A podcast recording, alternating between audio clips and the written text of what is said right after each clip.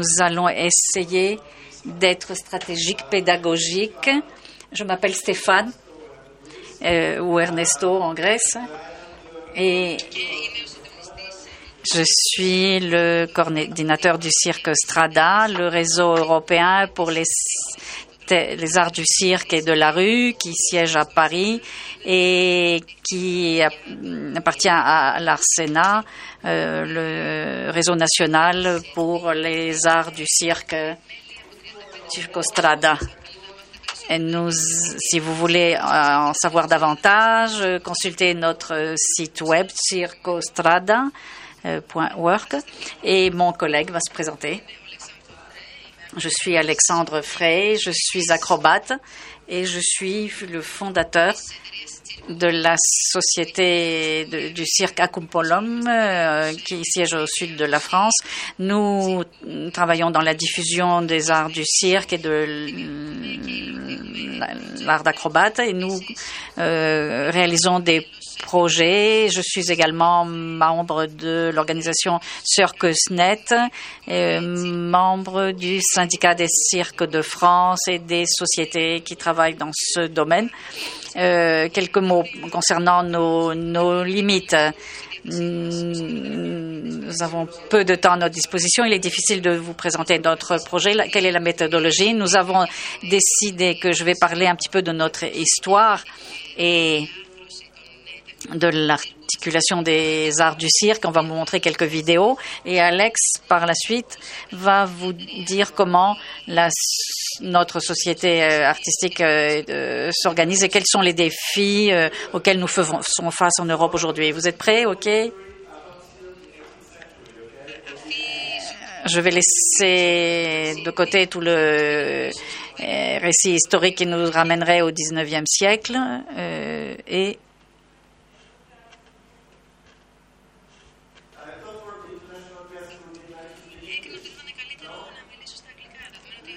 on a considéré qu'il était préférable que je parle euh, en anglais, euh, qui préfère l'anglais, qui préfère le français.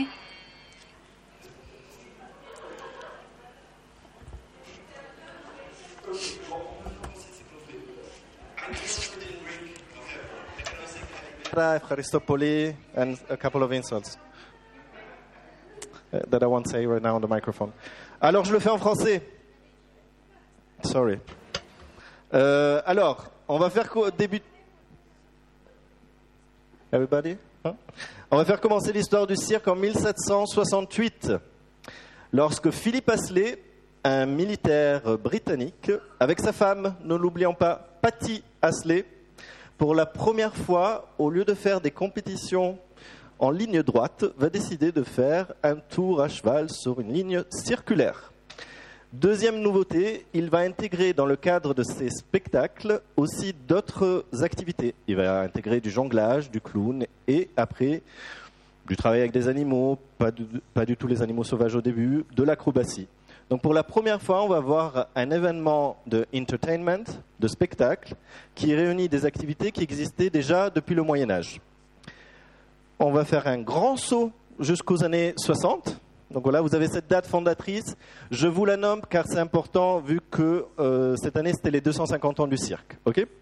Ensuite, vous avez le développement du cirque par le biais de familles. Donc vous avez des familles qui vont continuer à développer les arts du cirque, faire des spectacles, être itinérants avec des chapiteaux. Et dans les années 60, vous avez les mouvements sociaux qu'on connaît très bien en France, mai 68.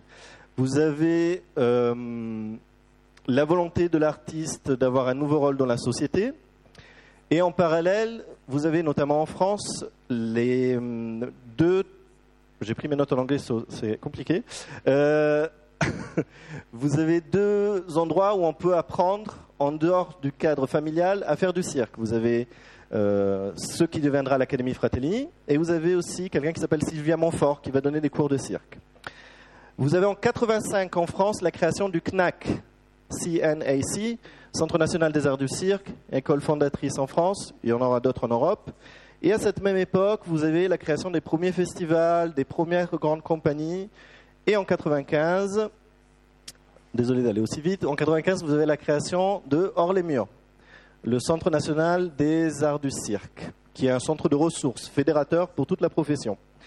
En 2001, vous avez ce qu'on appelle l'année du cirque. En France, on aime bien faire ça, qui donne lieu à la création ensuite des pôles nationaux cirque, qui sont des lieux de création et de production pour les arts du cirque qui sont disséminés sur tout le territoire français. On a plus ou moins 14 en France aujourd'hui. Et en 2003, vous avez la création de Circo Strada, qui est le réseau que je coordonne. Grosso modo, ce que vous devez retenir, c'est que dans la structuration des arts du cirque, dès l'instant où il y a une formation supérieure, qualifiante, qui se met en place, ça change complètement la donne. Et vous avez en parallèle compagnie et festival qui sont les deux entités qui structurent vraiment tout le secteur. Et c'est commun en France. Cet exemple de structuration qui est très franco-français a été repris aussi en Finlande, par exemple. Donc en Finlande, il y a 15 ans, il n'y avait pas grand-chose. Aujourd'hui, en Finlande, le secteur est aussi développé qu'en France, gardant l'échelle du pays qui est un petit peu différente par rapport à la France en termes de population et aussi de distribution territoriale. Si vous voulez en savoir plus sur l'histoire du cirque, il y a un historien français qui s'appelle Pascal Jacob. Il a écrit plein de livres. Je vous invite à les lire. Euh, pour passer sur cette deuxième phase, je suis bien dans mes minutes, c'est trop bien. Sur la structuration, je vous invite à voir une vidéo, une vidéo que notre ami Julien va nous diffuser et qui est en anglais. Sorry about it. Est-ce qu'on peut lancer la... Voilà. so, ah, français. Euh, donc c'est une petite vidéo qu'on a fait euh, au sein du réseau Circostrada pour un peu présenter l'écosystème des arts du cirque et des arts de la rue en Europe. Juste une petite mention méthodologique pour vous dire comment on a travaillé. On a travaillé au centre des réseaux, on a des institutions comme euh, Arsena, comme Circo Sinfofil dans chaque pays qui sont des organisations fédératrices qui vont euh, observer et qui vont être en contact avec tous les acteurs sur leur territoire. On leur a demandé des chiffres. Bien évidemment, ce n'est pas hyper scientifique comme on le voudrait, car la façon de collecter les chiffres dans différents pays n'est pas la même.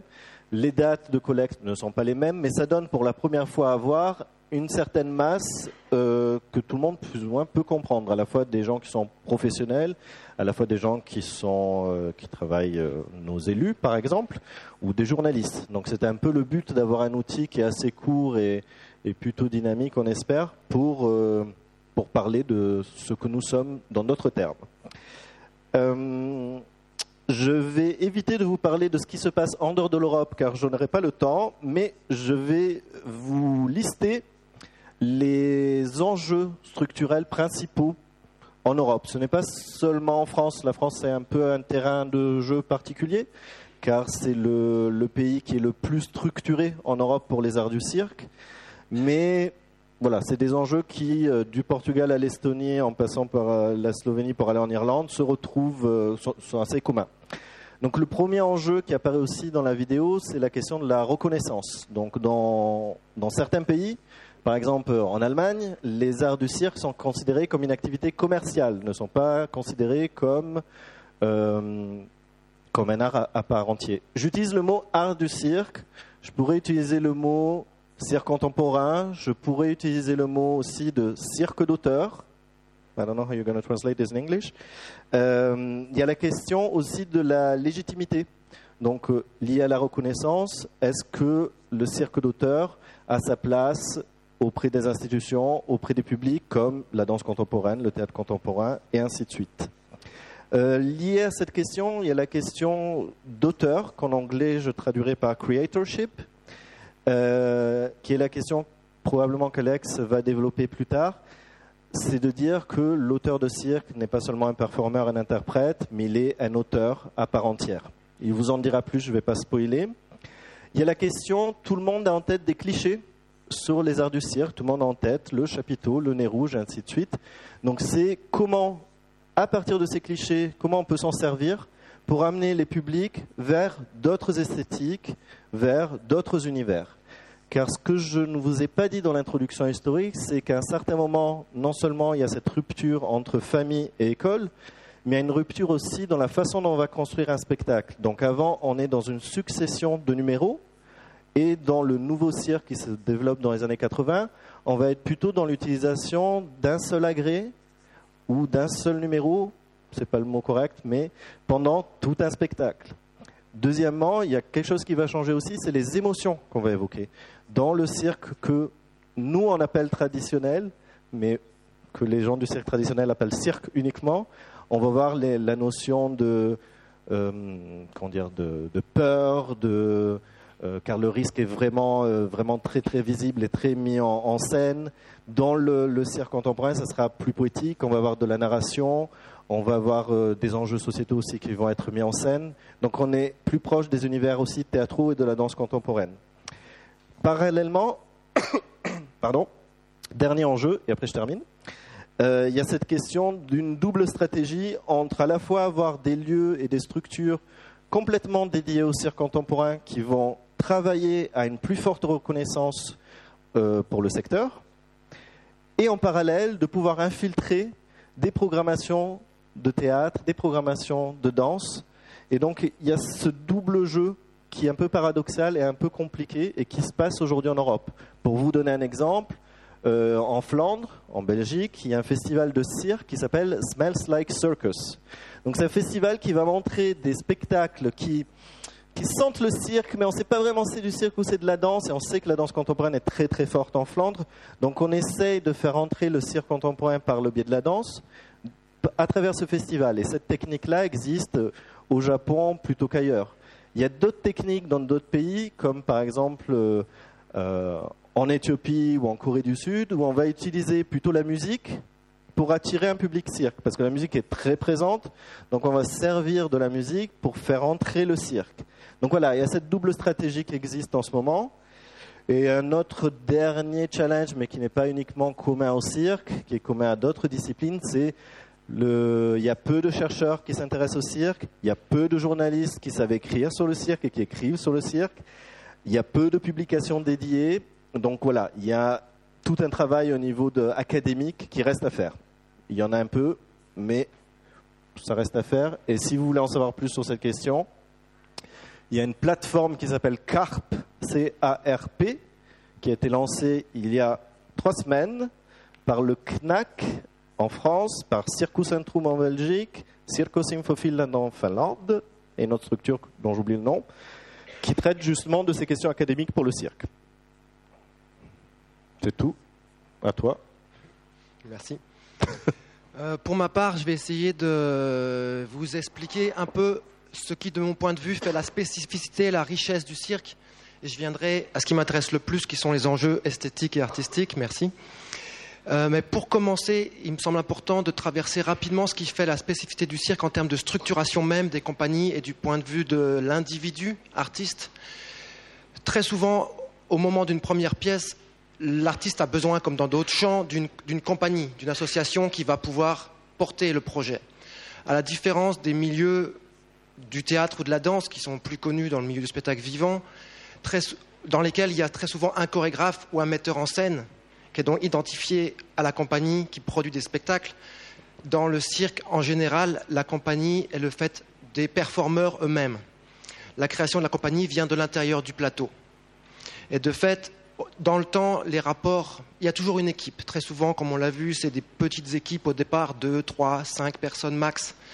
Et dans le temps, il va souvent y avoir une conservation d'un rapport assez horizontal dans le mode de la direction de la compagnie.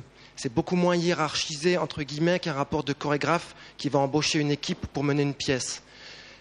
Assez couramment, les équipes vont être pérenne dans le temps. Une compagnie va conserver les mêmes membres au, au fur et à mesure de son développement. Même si elle croît, certains des membres vont rester. Et de fait, chaque compagnie va développer en interne son propre processus politique, si je peux le dire ainsi, son propre mode d'organisation, son propre mode de décision, qui va explorer le spectre entre, d'un côté, certains vont retrouver un leadership fort d'une personne qui va diriger une compagnie, d'autres vont rester et demeurer pendant toute leur existence des vrais collectifs où chaque personne a une voix égale, qui est un mode assez courant dans les compagnies de cirque. Mais il y a vraiment une exploration de tout le mode, de toute la possibilité entre. Et chaque projet, chaque compagnie va réinventer le sien propre. Et de fait, ce qu'on observe au niveau de la compagnie, on l'observe aussi un peu au niveau, pour la même raison, au niveau de l'individu. L'artiste de cirque étant souvent le propre auteur de sa, de sa matière. Il travaille avec son propre corps, ce qu'un corps peut faire et pas forcément ce qu'un autre corps peut faire.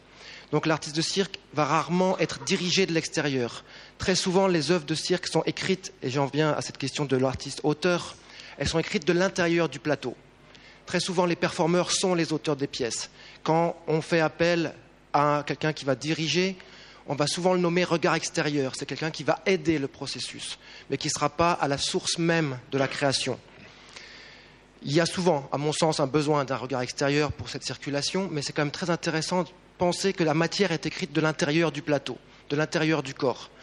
Les rôles sont parfois pas très clairs, ce qui est parfois un obstacle, mais parfois une chance. Cette fluidité des rôles, ce multicasquette, le fait que l'artiste soit à la fois. On distingue souvent l'artiste, le performeur, de l'auteur. À mon sens, il y a une troisième étape qu'on oublie souvent de mentionner, qui est le directeur, le metteur en scène, on dirait en France, mais plutôt director en, anglais. Et ces trois casquettes sont un petit peu mixées en général, et ça va créer des spectacles qui ont, encore une fois, une, une odeur, pour, tirer, pour le lien un peu spécifique. Ce qui n'empêche pas évidemment que certains artistes vont, eux, faire des carrières d'interprètes.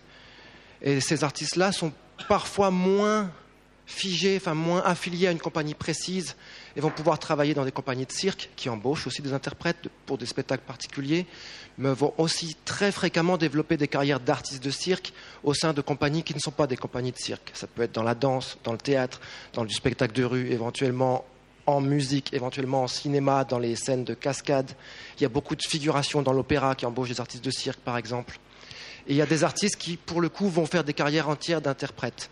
Mais c'est assez intéressant pour moi de se rendre compte qu'en cirque, il y a souvent une exploration du champ, d'un champ possible entre des pôles très distants que seraient le leader et le collectif, que seraient l'auteur et l'interprète. Le cirque se prête vraiment à l'exploration du champ et de l'espace libre entre ces pôles. J'en viens maintenant, je regarde mon temps, je suis un tout petit peu en retard déjà, à des enjeux plus euh, esthétiques. On se demande souvent ce qu'est le cirque. On m'a posé hier la question qu'est-ce qu'est le cirque par rapport à la danse? Encore une fois, c'est intéressant. Le cirque n'a pas une histoire très très longue, ce qui lui donne une vraie liberté. Il n'y a pas encore de dénomination classique. Il n'y a pas encore d'histoire ou d'académisme réellement, même si évidemment en tant que spécialiste, on peut distinguer des courants, des courants plus chorégraphiques, plus théâtraux, un courant scandinave, un courant espagnol, un courant plus rue. Il n'y a pas encore vraiment d'académisme. Et de fait, on gagne une grande liberté d'inventivité. Il n'y a pas non plus, euh, je reprends mes notes, euh, je saute un truc, tant pis, je vais aller à la suite.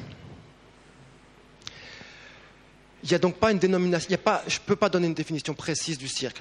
Les, frontières du chant ne sont pas très claires. Pour moi, la meilleure manière d'approcher l'art du cirque, ce serait de dire que l'artiste de cirque, c'est quelqu'un qui est, un, artiste qui travaille en action, qui va se confronter en général aux forces physiques, aux forces naturelles. On est très proche des notions de gravité, de poids, de prise de risque.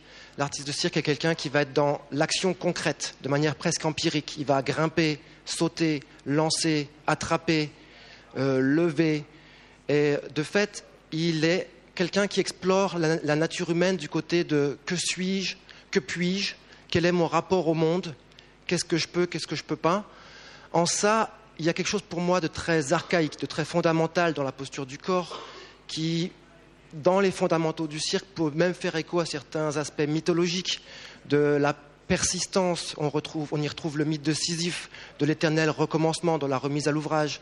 On y retrouve le mythe d'Icare, de la tentation du vol, de la, volonté de s'extraire de la nature humaine, de pouvoir s'envoler, mais de sans cesse y retomber. Et il y a quelque chose d'assez universel pour moi dans les fondamentaux archaïques de la discipline de cirque.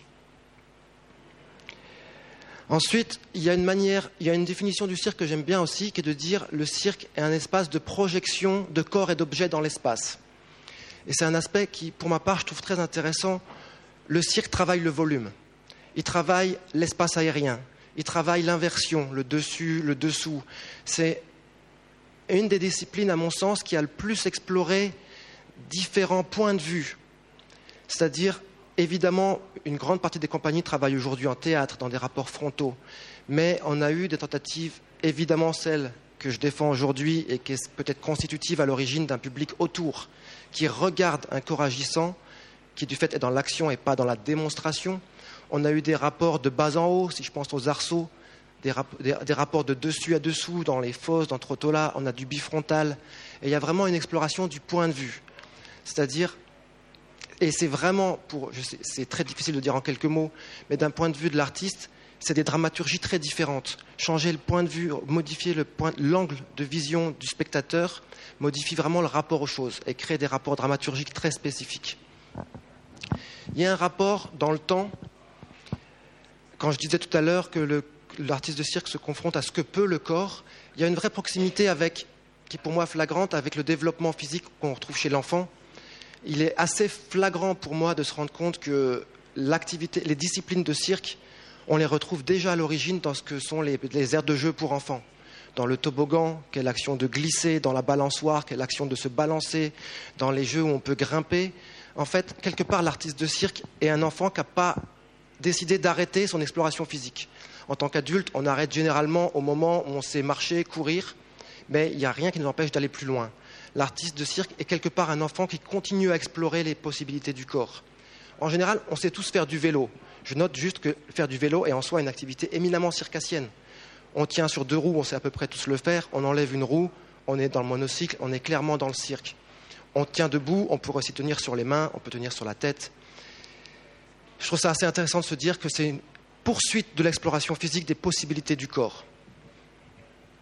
Dramaturgiquement, c'est aussi intéressant, je parlais de la mythologie, le cirque passe à la possibilité d'être dans la performance d'être dans le héros qui réussit, mais il y a aussi une vraie euh, approche. Il y a la prise de risque, mais je passe un peu vite là-dessus. Il y a un rapport à la réussite et à l'échec. L'artiste de cirque est surtout quelqu'un qui essaye, qui se mesure en permanence à l'adversité, soit au partenaire humain, à la résistance de l'objet, aux forces physiques, et qui parfois va réussir à dompter, et qui souvent aussi, l'échec est partie prenante et c'est ça aussi qui je trouve très intéressant quand c'est utilisé à bon escient dramaturgiquement. Il y a ce rapport réussite-échec qui est à mon sens très constitutif de la nature humaine. Enfin, le cirque a sans cesse dans cette espèce de, de définition pas très claire, a toujours été un art qui récupère un peu les tendances. Traditionnellement, les familles de cirque ont toujours, au fur et à mesure de l'histoire, récupéré l'exotisme, récupéré à un moment donné les arts urbains, et on, est toujours et dans nos formations à l'origine, on est très. On, explore, on a toujours une formation assez multisectorielle. On touche au cirque, on touche au sport, on touche à la danse, on touche au théâtre. Et de fait, le cirque entretient des rapports très étroits avec les arts urbains, avec des arts du corps que sont euh, voilà, le parcours aujourd'hui, les freerunners, le hip-hop pour le, versant le plus acrobatique de la danse, les sports extrêmes, il y a des courants en France qui mêlent le best jump et l'acrobatie. On est très proche évidemment des chants voisins, de la danse. On, utilise presque plus le mot mime, mime, mais en fait on est très proche du théâtre physique. Les penseurs du, du théâtre physique et du mime sont très proches de la pensée du cirque. Et de fait, le cirque a cette chance d'être mal défini et donc d'être en potentielle interaction avec les champs d'exploration du corps qui naissent et qui apparaissent, qui se recyclent, qui trouvent, on trouve aujourd'hui des gens qui font du skate ou du BMX ou du roller dans les activités de cirque. Et ça, ça ouvre. Parce que, en soi, le cirque est déjà a, beaucoup de disciplines. Je parle aujourd'hui du cirque en général, mais l'approche du jongleur, qui est lui plus proche de l'écriture informatique ou du travail à l'objet, l'approche du courant magie, qui va travailler beaucoup plus avec l'aspect visuel, lumière, l'aspect de l'art du clown, l'aspect de l'aérien ou l'aspect de l'acrobate, définit énormément de, secteurs différents. Il y a des fondamentaux communs, mais chaque secteur va tisser ses propres affinités. La jonglerie est, je pourrais expliquer pourquoi, très proche de la composition musicale en termes de notation, en termes d'écriture de la jonglerie. L'acrobatie est plus, proche du sport extrême. L'aérien tisse d'autres liens. La magie a tissé un secteur quasiment à part. Ce que je veux dire par là, c'est qu'en dehors d'académisme, il y a, il y a le spectre d'interaction du cirque est, à mon avis, extrêmement large. Et c'est ce qui fait qu'en tant qu'artiste, en tant que compagnie, on a aujourd'hui un énorme potentiel de recherche et de nouveaux sens de recherche en technique, Mais la technique étant jamais qu'un moyen, ce qui est intéressant artistiquement, c'est de voir le potentiel de sens et d'exploration de la nature humaine qu'on peut trouver à travers ces différents aspects. Et je vais m'arrêter là parce qu'on va laisser un petit peu de temps. Ouais. Il nous reste 4-5 minutes. Euh, Pour- Est-ce que je parle une seconde du nuancier de Jean-Michel Guy ou pas? Euh, Il y a un outil qui s'appelle le nuancier, qui a été réalisé par Jean-Michel Guy, qui est un chercheur Et euh, ça permet de, justement d'aller un peu plus loin dans tout ce que Alex vient de dire, c'est-à-dire tous les courants esthétiques qui existent, toutes les formes, de le voir vraiment visuellement. Donc euh, cherchez-le sur Internet, Jean-Michel Guy, nuancier. Si vous ne le trouvez pas, vous m'écrivez, je vous l'enverrai. Mais voilà, c'est juste un outil qui permet vraiment de décrypter, d'analyser, de lire, de comprendre. Any questions? You're sleeping, right?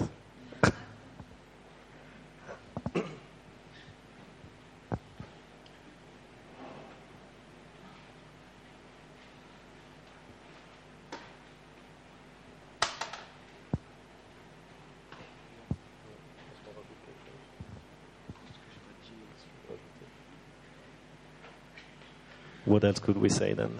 Uh, we, we could say also that it's a small chapter I didn't open yet. Euh, euh, quelque chose que je n'ai pas mentionné, excusez-moi. je- ce qui est évidemment en tant qu'artiste qui m'intéresse le plus. Mais il, est, il est apparu que le cirque a aussi d'autres entrées possibles, d'autres intérêts dans d'autres champs que celui du champ artistique. Je pense en particulier dans le champ de l'éducation ou dans le champ social. La discipline même de cirque, et par exemple, contrairement au sport, est, un- est une entrée de développement psychomoteur qui est tournée plus vers la coopération que vers la compétition. Et, en termes de relations humaines, en termes d'outils sociaux, d'outils de travail et de développement social, ça peut être une, ex- une excellente entrée. Euh, je suis bien placé pour le savoir, dans le monde du soin, par exemple, il y a des entrées possibles. L'outil cirque, le travail de cirque permet de développer des capacités d'être humain, je veux dire en termes de coopération, en termes de motricité, en termes de connexion euh, psy- psychomotrice, et un, excellent outil dans le sens où il n'est pas uniquement tourné vers la performance, mais aussi vers la en même temps vers la représentation. Encore une fois, comme il est relativement large, il met en jeu le corps, mais dans un espace de représentation, il connecte assez bien des champs différents. Leur donner trois rendez-vous dans l'année, s'ils veulent en savoir plus sur le. Euh, donc, si vous voulez en savoir plus, si vous voulez venir en France en 2019, on vous donne trois rendez-vous. Le premier rendez-vous a lieu en janvier à Marseille, la Biennale internationale des arts du cirque, de fin janvier. Donc c'est un gros festival et il y a aussi des rencontres professionnelles et c'est une très belle ville. Deuxième rendez-vous, c'est en Normandie pendant Spring, un très très beau, très très grand festival qui explore vraiment de belles et grandes esthétiques. Ça aura lieu du 12 au 16 Du 12 au 16 mars. Et il y aura des rencontres professionnelles co-organisées avec l'Institut français. Troisième rendez-vous. Oui, tu veux rajouter quelque chose? Oui, et Circus Next, pour ceux qui ne le connaissent pas, c'est une plateforme européenne de repérage de l'émergence artistique. Il y a un partenaire dans les Balkans, Slo- c'est en Slovénie Où ils sont? C'est Cirque Balkana. Euh, il y a un artiste slovène qui a été repéré récemment. Euh, troisième rendez-vous, donc, ce sera à Auch en octobre pour un gros événement qui s'appelle Fresh Circus qui est un séminaire international pour le développement des arts du cirque. Il y aura plus ou moins 400 professionnels qui se rencontreront pendant Circa, qui est un très beau festival dans une très belle région. Et si vous y allez, je vous invite à réserver votre hébergement six mois à l'avance, car sinon, vous dormirez dans une tente. Voilà, j'ai tout dit. Je vous remercie. Et. Ah, une question de la salle La compagnie Un loup pour l'homme, vous développez un projet qui s'appelle Ride and Camp dans le- en Europe du Sud-Est. Euh, vous explorez cette région pour y découvrir l'émergence du nouveau cirque. Vous y découvrez aussi euh, ce, ce dont vous, enfin, ce par rapport, ce que vous évoquiez par rapport à l'application l'éducation aussi Hors micro. euh, autrement artistiquement le, le, euh, le développement du nouveau cirque. Est-ce que vous voudriez nous faire part de vos premières euh, euh, sensations sur ce que vous avez découvert euh, en Europe du Sud-Est pour la préparation de Heidenkamp On a découvert que dans cette Europe du Sud-Est, au sens large, c'est la région dont on vient tous euh, ces jours-ci, euh, qu'il y a des individus qui démarrent, il y a des velléités, il y a des envies, mais Stéphane l'a dit un peu au début, l'essor de l'éducation, par exemple, n'est pas, est pas encore assez présent. Il, y a un besoin de structurer un secteur avec au moins trois aspects différents. Le cirque peut se vivre en tant que performeur, il peut se vivre en tant qu'enseignant ou euh, que pédagogue, et il peut se vivre en tant que public. Et il faut absolument que ces pôles-là se développent à peu près en même temps pour pouvoir se permettre d'avancer. Et nous, ce qu'on a repéré, c'est que les artistes, ils peinent à développer, non pas parce qu'eux ne sont pas bons, mais c'est parce que le reste du champ peine encore à se développer autour. Donc il y a un besoin d'un intérêt de la part des institutions qui, pour l'instant, sont peut-être plus habituées au théâtre ou à la danse. Il y a un besoin de leur donner un accès à la formation, donc potentiellement de former des formateurs ou d'envoyer certains se former pour qu'ils puissent revenir. L'aller-retour commence à exister. Les premiers, on a repéré des premières personnes qui sont allées se former dans des écoles en France ou en Belgique ou en Suède et qui sont en train de revenir et qui vont, à mon avis, fertiliser le terrain. Donc je pense que ça, peut démarrer. Et du coup, le projet Camp est là pour permettre de mettre un coup de projecteur et une sorte de visibilité à ces, énergies qui sont là, prêtes à éclore, pour le- les permettre de se développer dans le futur. Parce qu'il me semble que l'expérience européenne de développement du cirque a prouvé, encore une fois, ce qui m'intéresse artistiquement, que plus on aura de pôles régionaux qui se développent, plus on aura une richesse artistique. Et que plus on permettra au cirque de continuer à s'ouvrir. Le courant scandinave a fait excessivement de bien à l'establishment français qui est en train de s'installer à l'époque. Parce qu'ils nous ont bousculé, leur code, leur culture n'est pas la même, ils sont arrivés avec des, nouvelles, des nouveaux esthétiques. Et de fait, ça permet d'enrichir et d'ouvrir le champ encore plus. Merci beaucoup. Euh, on doit arrêter là parce qu'on a largement euh, tout dépassé. On se retrouve dans 25 minutes pour le, la continuité du lab.